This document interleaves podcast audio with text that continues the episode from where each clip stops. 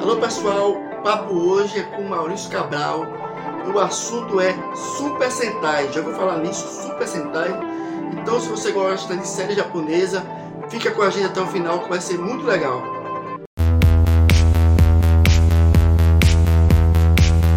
Tudo bom, Maurício? Olá, Cleiton, boa noite, tudo jóia? Como foi que você. Qual foi a idade, qual foi o momento que você despertou para esse universo? Bom, meu conhecimento na, na série japonesa foi, na verdade, com os americanos, né? Com Power Rangers mesmo. Mas aí eu tava em outra cidade, tava em Maceió, fazia cursinho pré-vestibular e um dos professores meu disse assim: Rapaz, você gosta de Power Rangers? Sabia que eles são é, de origem japonesa, eles são americanizados, são trabalhados na, porque a série original em si era japonesa. Aí eu fiquei assim, caiu o céu, né? Como assim não é original, já Power Rangers? Aí eu procurei pesquisar, descobri que a série em si é chamada Super Sentai.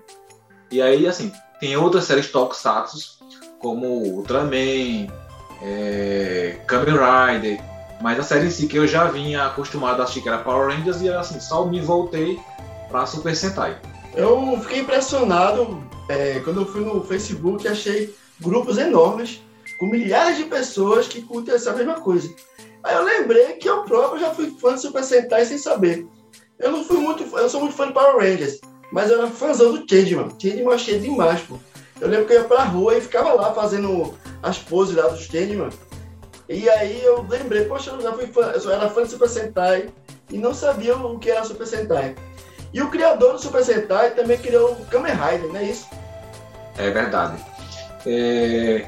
Quanto à questão de tempo é, de acompanhamento, eu comecei a acompanhar Power Rangers, é, Mighty Morphin, que na série japonesa é Zero Ranger, e ao mesmo tempo também assisti uma temporada chamada Mask Man, que passou no Brasil já dublada, porém os personagens e os atores eram japoneses, não era americanizado, né?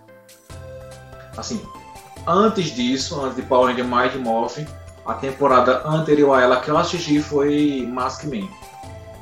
É, Changeman eu assisti depois porque eu baixei os episódios, eu assisti online, mas não cheguei a acompanhar na TV não. Queria ter uma noção exatamente de em que época surgiu esse Super Senpai, que para mim eu vi o Power Ranger já era década de 90, mas como o colega já mencionou, né? Senpai anterior, surgiu em que época? É, ele começou em 1972. E daí as temporadas foram é, acontecendo quase que anual. A primeira temporada em si ela teve 84 episódios. Foi uma temporada que teve muito sucesso naquele tempo, baseava-se mais em questão policial e investigação contra o crime japonês mesmo. E aí pegou sucesso e perdurou aí quase dois anos. E daí seguiu-se todo ano uma temporada. Essa foi longa mesmo, né? É, já vem da década de 70. Você achava que as versões americanas são melhores que as japonesas? Eles melhoraram, trouxeram uma evolução para as séries japonesas, contribuiu ou não? Simplesmente a gente pegou carona e acabou trazendo para o mundo ocidental. Aquela coisa do Super Sentai com S, para o mundo ocidental. E aí faltou um pouco de originalidade. O que é que tu acha que, que o Rei Sabana realmente fez? Aproveitou a onda ou ele de fato ele recriou o, o tema Super Sentai com a cara mais ocidental? É, assim, eu comecei a acompanhar e eu preferi assistir Super Sentai. A americana é interessante porque, assim, o Saban foi esperto porque ele focou é, Power Rangers na faixa etária adolescente, né? E Super Sentai é mais, mais infantil lá no Japão. Então, a onda de adolescente gostou muito de Power Rangers por causa daquela equipe na, na Alameda dos Anjos, aquele grupo de adolescentes que tinham, que recebiam os poderes e daí podiam se transformar e ajudar. Já Super Sentai, o que eu acho interessante e melhor é a questão do conteúdo, é, tem uma abordagem mais histórica da própria do próprio país, né? Aborda algum tema local, uma cultura. Já os americanos não, é é a cultura mais que as pessoas estão é, naquele universo americano e de repente aparecem os monstros que eles têm que combater e sair, viram super-heróis que ajudam o universo. Não, estou ainda aqui digerindo a parte de Super Sentai, ter é, existido por mais de 20 anos até surgir os Power Rangers. Então, já devia ter é. toda uma cultura formada. Você consegue imaginar uma criança no Japão crescer, passar a adolescência, atingir a vida adulta, ter seus próprios filhos, e aí os americanos inventam de relançar o prato deles. Olha, Power Ranger, a novidade aqui, que já existe há mais de 20 anos. Fico só imaginando como é que os japoneses devem ter encarado esse lançamento deles, né? Agora, né, 2021, Super Sentai completou 45 anos. Power Ranger, eu acho que é de 90, 92 para cá. Sim, já tem muita gente já adulta, né, que é, ainda acompanha Power Rangers, realmente é fã, acompanhou todo o desenrolar, porque depois é, aconteceu de Power Rangers seguir uma trajetória em que tinha um contexto no início que seguia para as outras temporadas. Como também teve temporadas que eram muito soltas, eram, eram assuntos abordados isoladamente. Verdade. Agora eu confesso que Super Sentai assisti muito, muito pouquinho mesmo. Eu não sabia nem qual era o nome. Eu era muito criancinha quando eu vi. Power Rangers eu acompanhei só durante aquela saga do Zordon mesmo. É o que? Acho que as primeiras temporadas, seis, se eu não me engano. Eu acho que até e... Power Rangers é, porque Turbo já muda. Tem o Zell, tem o Turbo. Eu fui até a parte que o Zordon finalmente morre, né? Aquele sacrifício polêmico pra caramba. Isso. Depois dali eu vi muito pouca coisa, não acompanhei realmente. Eu fui envelhecendo, fui criando outros hobbies, mas não posso negar que fez parte da minha infância, né? E o início da minha adolescência. Gostava muito, era fascinado. Você começou suas coleções com o que do Super Sentai?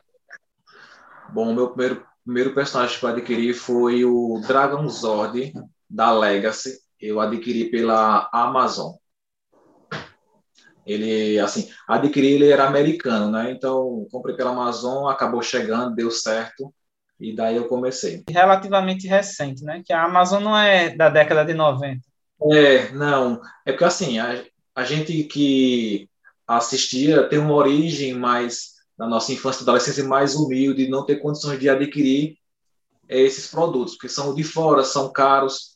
E aí eu só consegui adquirir depois de adulto já. Então, ele foi em 2015, mais ou menos. 14, 2015 foi o meu primeiro item. Tu tem ideia de quantas peças tu tem hoje em dia? Eu acho que eu tenho um pouco mais de 500 peças. Caramba. Deu trabalho, né? Deu trabalho, viu? E se Alguns pensar o quê? uma coleção completa, outros estou completando, outros estou começando de 2015 para cá dá o quê? Umas 80, 100 unidades diferentes que tu adquire todo ano, né? Sim, eu chego a comprar três, quatro peças uh, por mês. Que trabalhão. Você já fez as contas de quanto já gastou eh, com, com, essas peças? E se tu fosse revender hoje, tu acha que existe um valor de mercado para esse tipo de peça?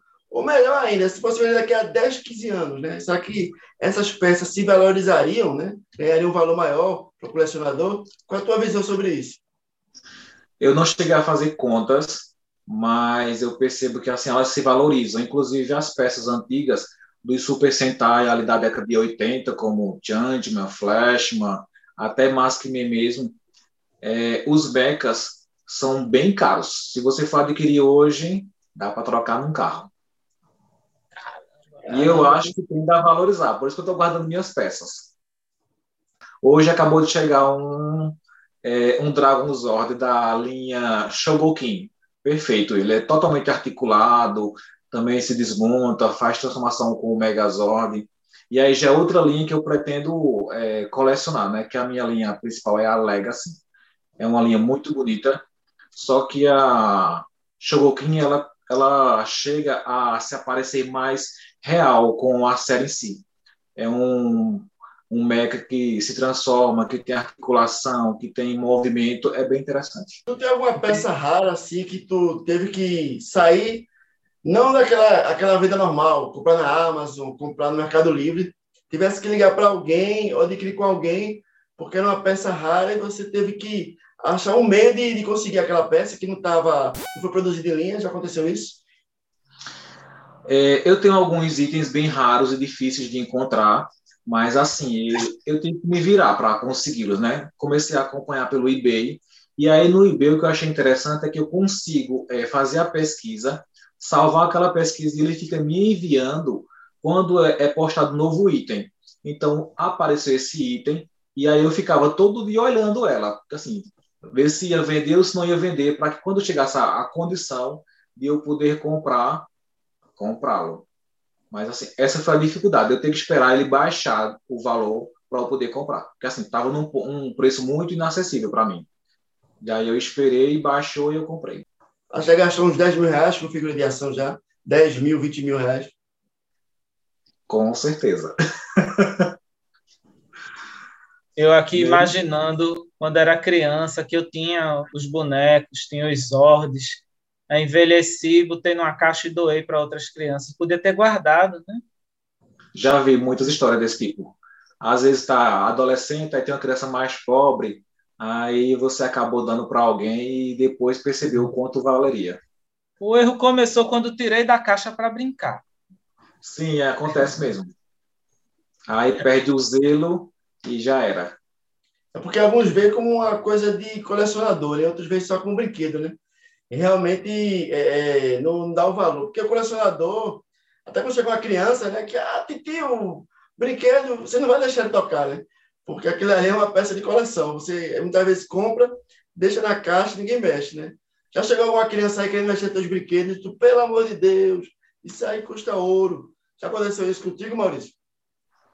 Já, já chegou, mas eu estou sempre, sempre perto, né? Às vezes o, o, os pais vêm com o filho e mostra aí ela fica aqui encantada, às vezes identifica, porque já acompanha Power Rangers, aí fala o nome do personagem de Power Rangers e não de Super Sentai. Aí diz, ah, esse aqui é de Power Ranger tal, esse aqui é de Power Ranger tal, mas eu estou sempre perto.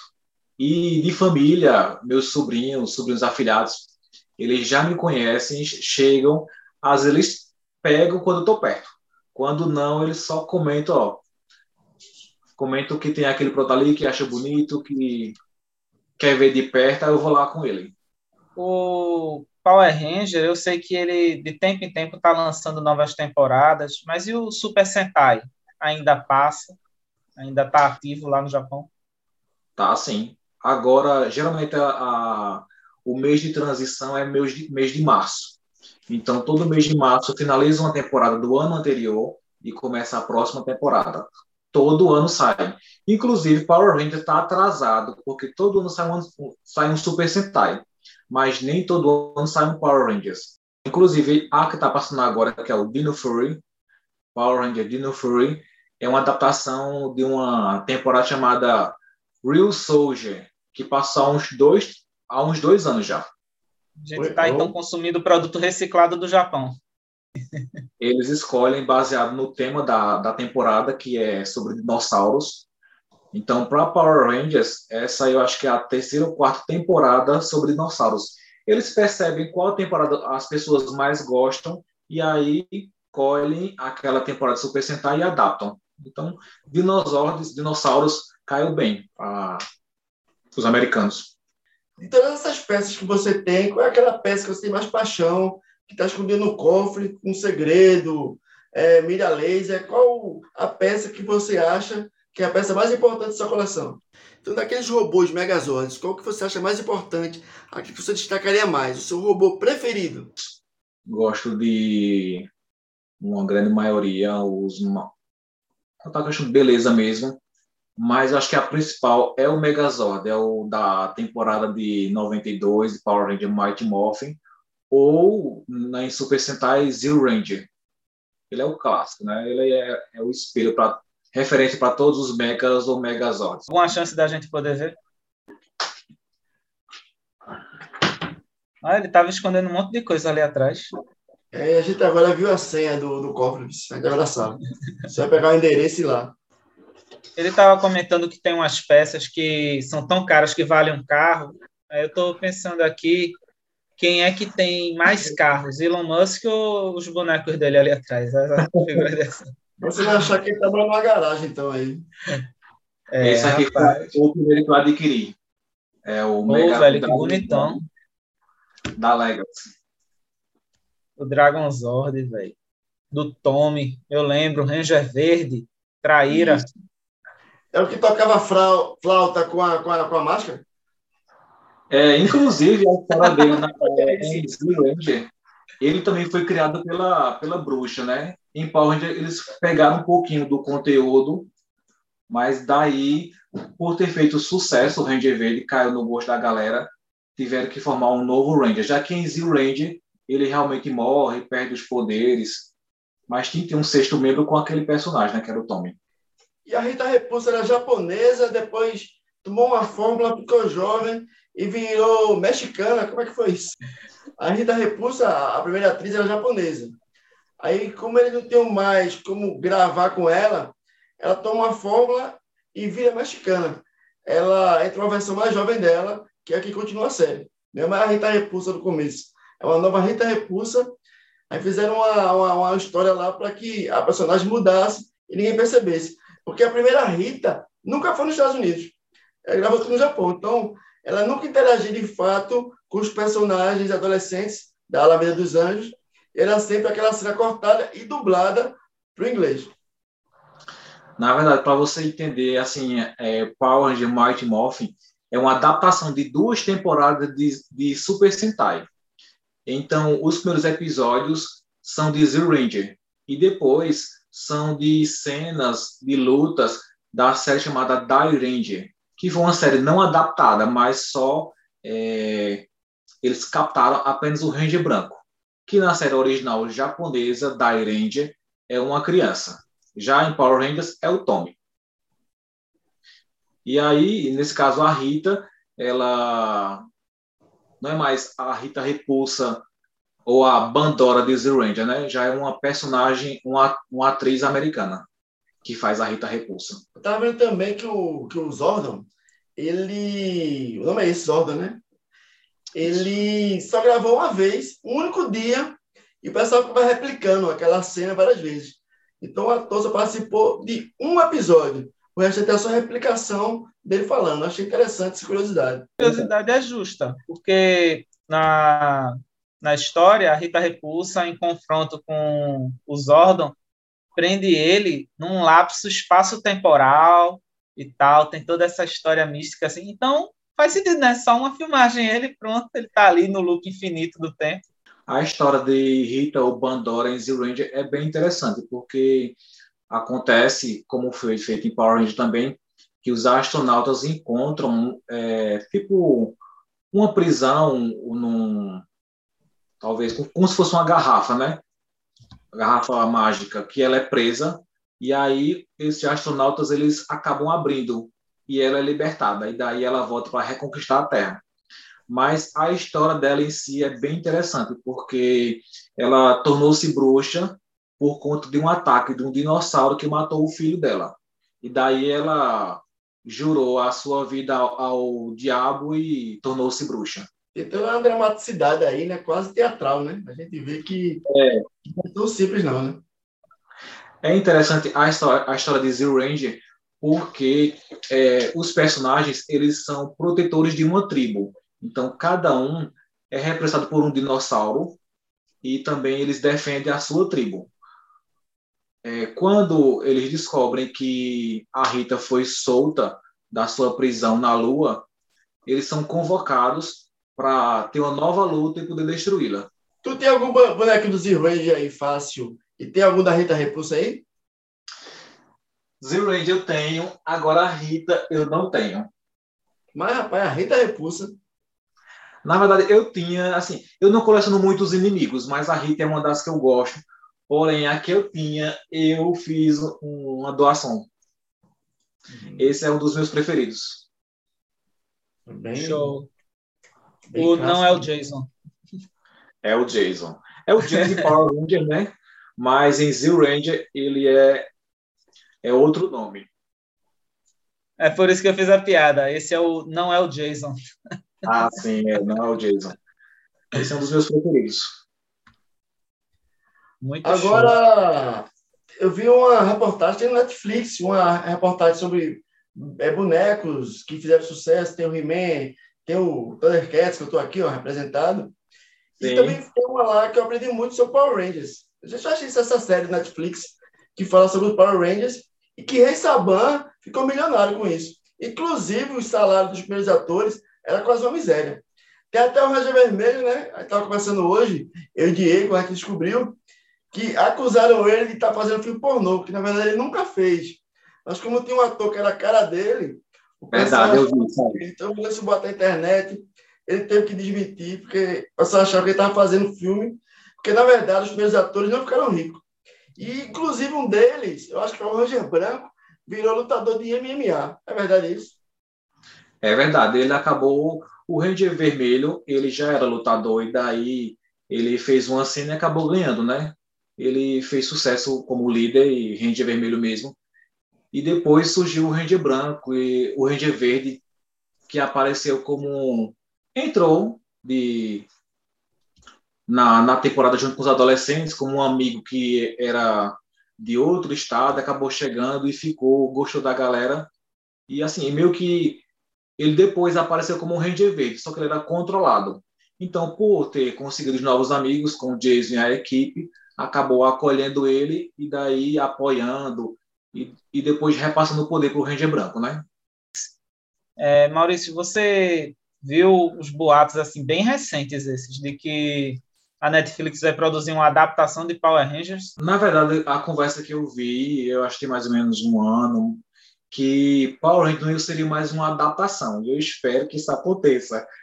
Agora sim, eu quero saber se eles vão, ser, vão conseguir fazer essa adaptação, né? ter uma produção própria, tanto de, dos personagens, das roupas em si e das próprias lutas, que eu acho um pouco difícil.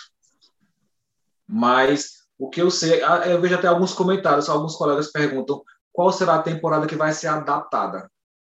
Rapaz, quando eu estava lendo os boatos, eu vi que no boato, né, quem tinha sido escolhido como o produtor do filme era o tal de Brian Whitman, acho que é assim que fala o nome dele, que era o mesmo produtor de Titãs. Sabe qual é esse seriado Titãs? DC? Sim.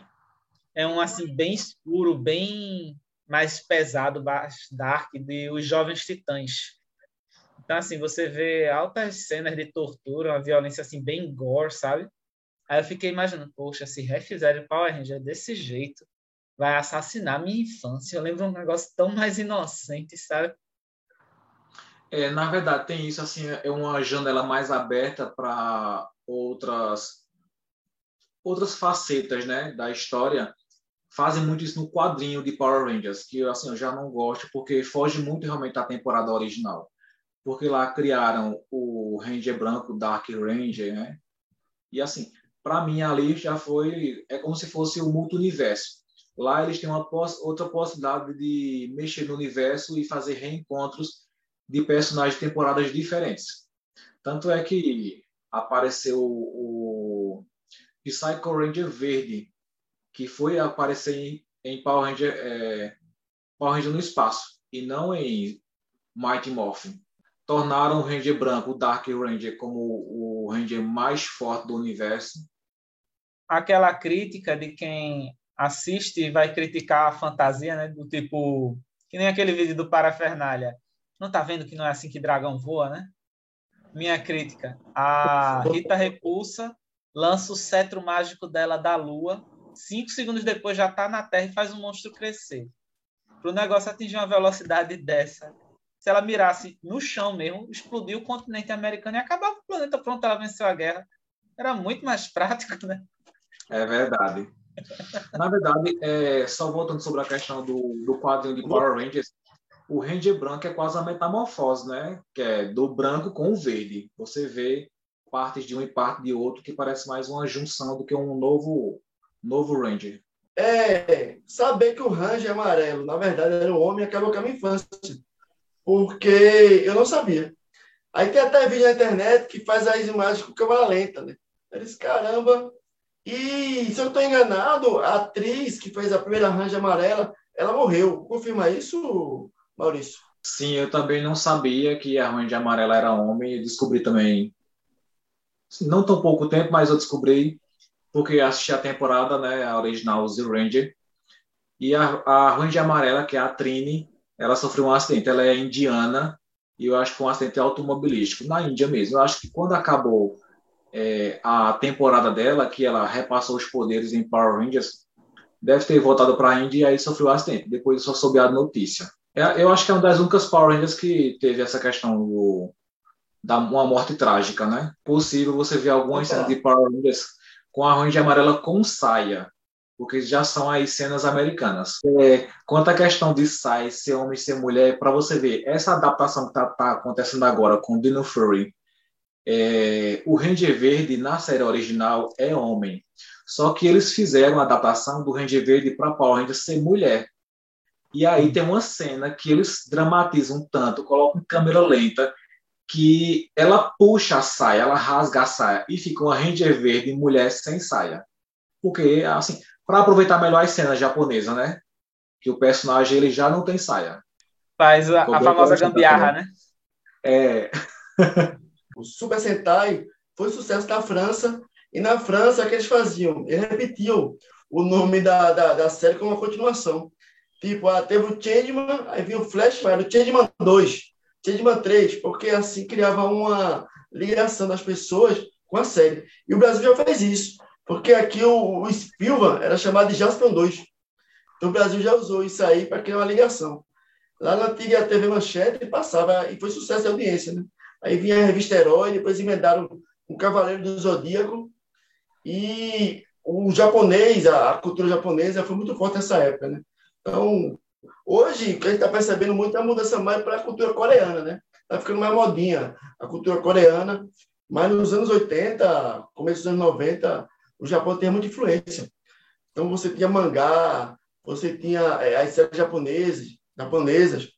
Então parece que o, a força nipônica era muito grande. Tu tem alguma ascendência nipônica, Maurício, ou é foi só coincidência mesmo de interesse?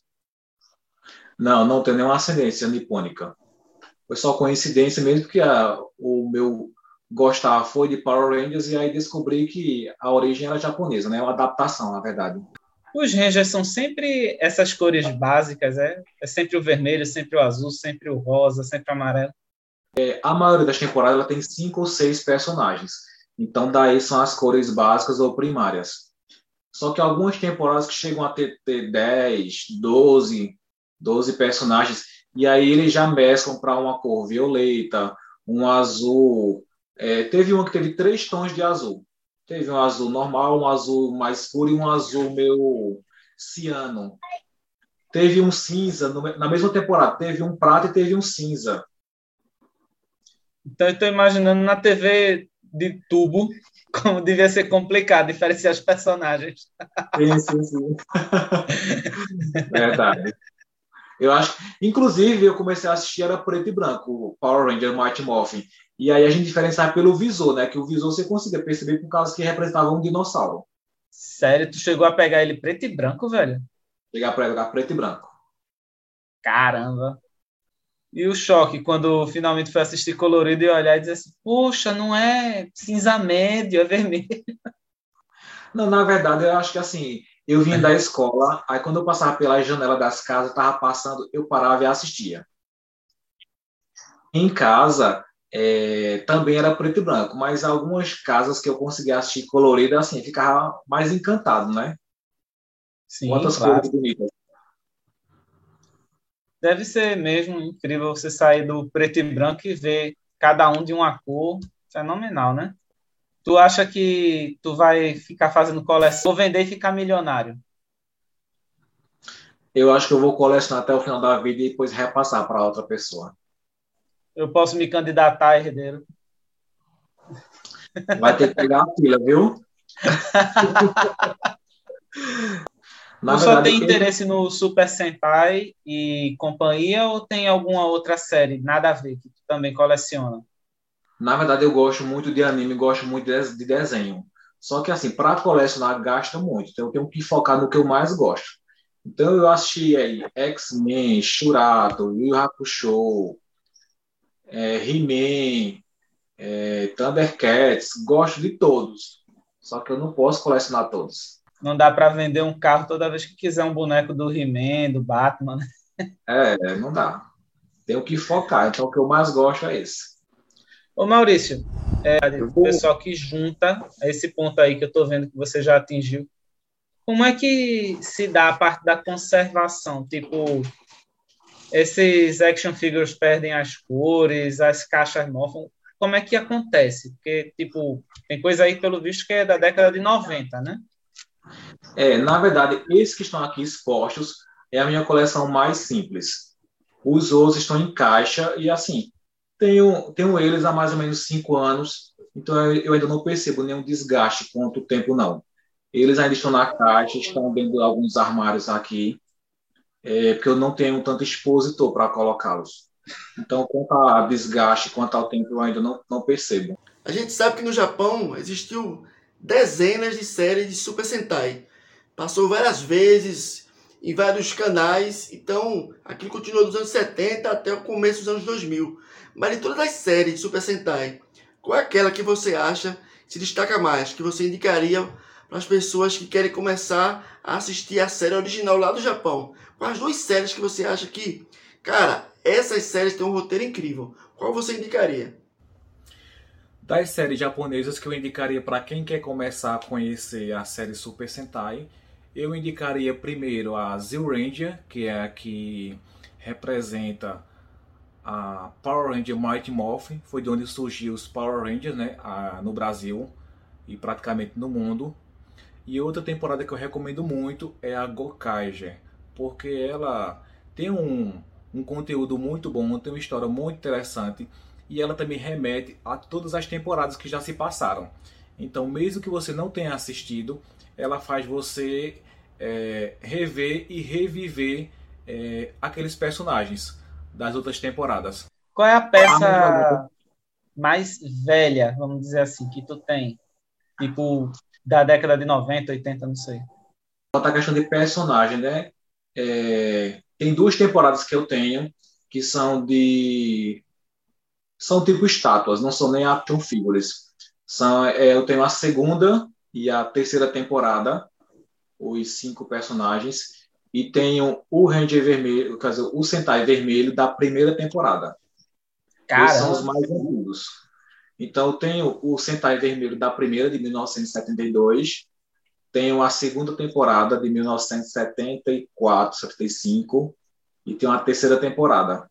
Então, daí eu tenho um pulo que é, é mais difícil encontrar, como a série Dendman, Jandman, assim, tem personagens que são muito. Assim, a qualidade é fraca, eu preferi não tê-los. Entendeu? E por eu preferir é, personagens ou os action figures japoneses, porque a qualidade do material é melhor. Então, se você tem um, um action figure ou um megazord americano, o material, o plástico ou o metal que ele é feito é uma qualidade inferior, então ele se desgasta muito com o tempo, fica quebradiço. Já o japonês não, ele dura mesmo. Não sabia que tinha essa questão, não. O americano tinha menos qualidade que o japonês. Já pensou? Tem. Até aquela parte cromada dourada é diferente. Para você ver, o japonês faz o boneco em vinil, o americano faz de plástico. Isso no boneco Poxa. mais simples. Né? Já é, os Megazords, eles fazem um plástico um pouco mais resistente, até seco, já o, o mecha japonês é um plástico, é um, um material de melhor qualidade. E mostra também a, o valor cultural que se dava cada um, né? Na década uhum. de 70, os japoneses dando mais valor do que os americanos dando ao, ao próprio produto na década de 90, né? O que é que tu estás de olho no futuro agora, com relação aos action figures, aos mechas?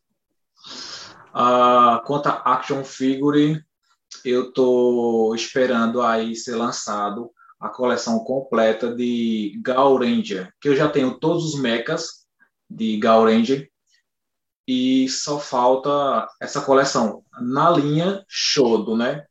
Porque saiu é, esse aqui de vinil. Pronto. De Ranger tem só esse aqui de vinil. Para você ver, ó, ele é flexível, mas ele não é quebradiço. Tem poucos movimentos. E aqui na cintura. Ele é flexível, tá vendo? Tô vendo para você ver a qualidade. Esse é o vinil japonês. Então, dessa temporada só foi lançado esse. E vai ser lançado agora uma temporada articulada da Shodo. Ele é menor do que os SH Figuarts, tem uma articulação parecida e ele consegue ficar em várias posições. Quanto ao a Mecha, eu estou esperando chegar o Megazord da o Megazord clássico da Exildin da Shogokin, também articulado, bem parecido com esse do Dragon Zord que eu falei. Muito legal, cara. Sabe o que é que eu reparei tu falando disso? Que você tá em, bem em dias, né? Estão lançando, tu já estás pegando. É, inclusive, é, quanto à questão de lançamento, tem também o que eu estou esperando, é, os outros quatro personagens de Gorendia da primeira temporada. Eles vão ser lançados não pela SH Figuarts. Porém, eles são muito parecidos quanto à questão de articulação, de armas. Tá para ser lançado também assim. Eu comprei, só que o vendedor falou assim: não vou enviar agora porque ainda vai ser lançado. Então, eu desisti da compra. Mas eu já estou de olho neles. Então, seria esses outros quatro membros de Goranger e Gauranger. Tu consegue encontrar esses, esses componentes no Brasil ou acaba sendo todos importados mesmo? Agora, por minha coleção está muito grande, assim, eu mal consigo encontrar no Brasil. Só se algum, algumas pessoas que colecionam que tem e quer dar fim, aí eu consigo comprar no Brasil. Mas a maioria eu estou importando. Estou entendendo. E aí, falando agora de um outro tema nada a ver, mas porque você importa muito.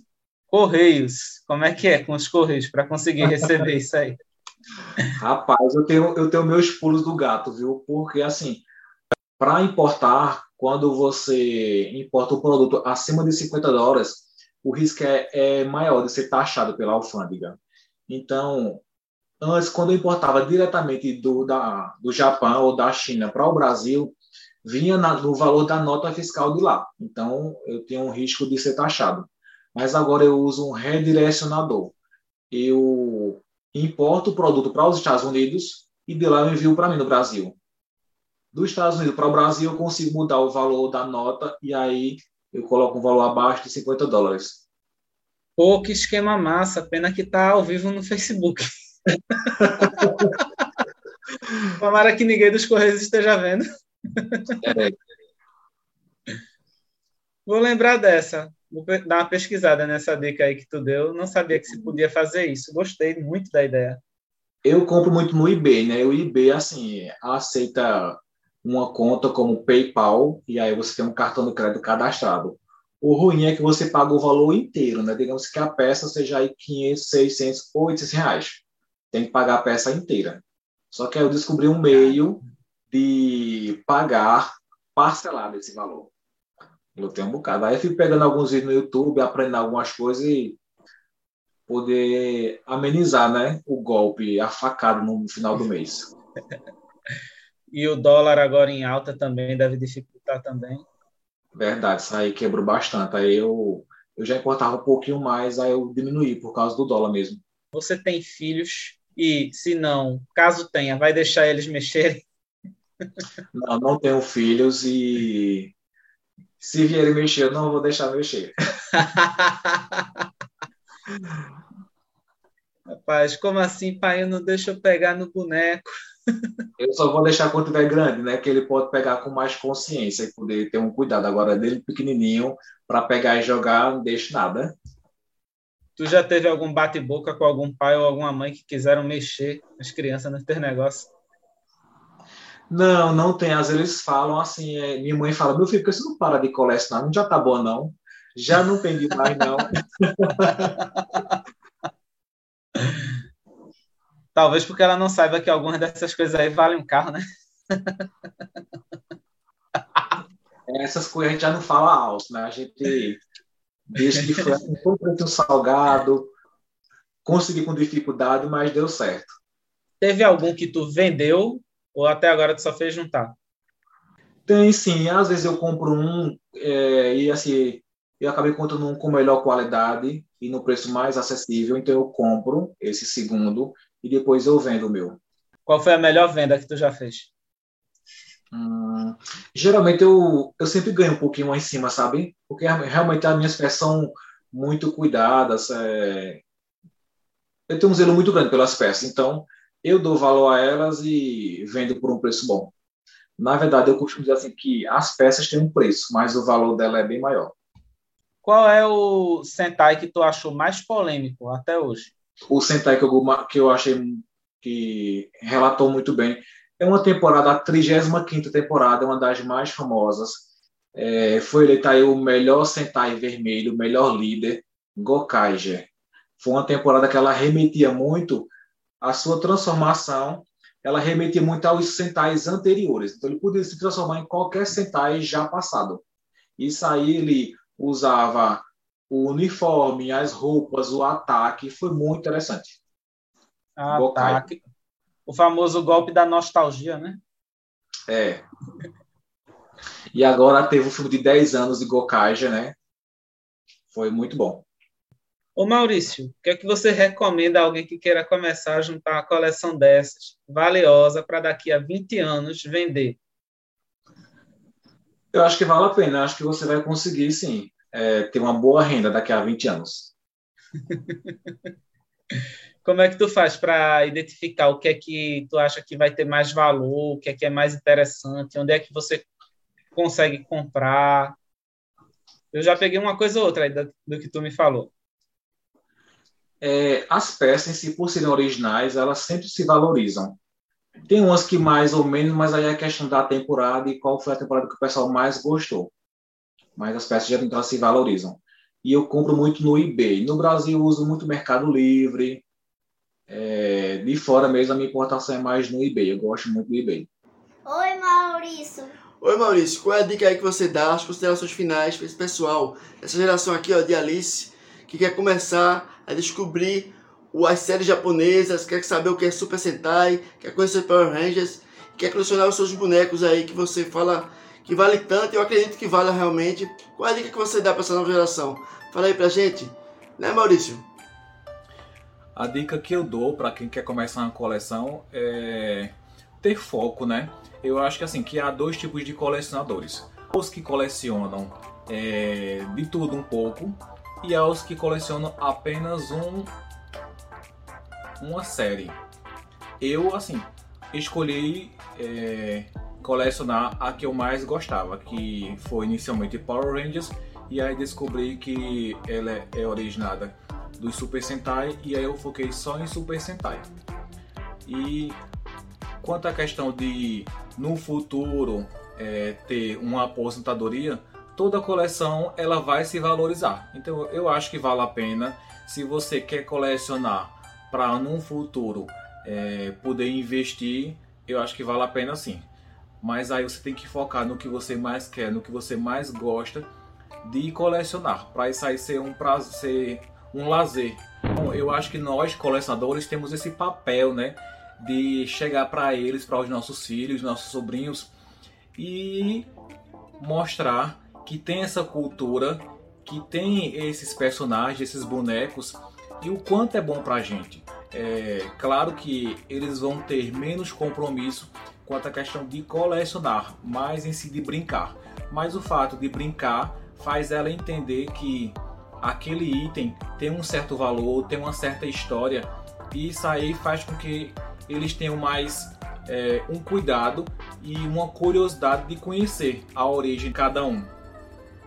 Mas é um papel nosso, nós adultos, que já temos uma infância, temos é, um entendimento daquela cultura de apresentar para esses pequenos que estão vindo agora na, nessa nova geração. Então eu me sinto dessa forma. Eu quero é, levar para eles um pouco dessa cultura e o quanto é diferente, né? eu tenho um pouco agora mais olhar para a série original e aí eu entendo o quanto ela é melhor de conteúdo e de ação, de filmagem. Então é nosso papel. Muito divertido. Obrigado pelo convite, Cleiton. Prazer lhe conhecer, Maurício. Igualmente, Diego. Valeu. Muito boa conversa também, viu? Obrigado. Tchau, tchau.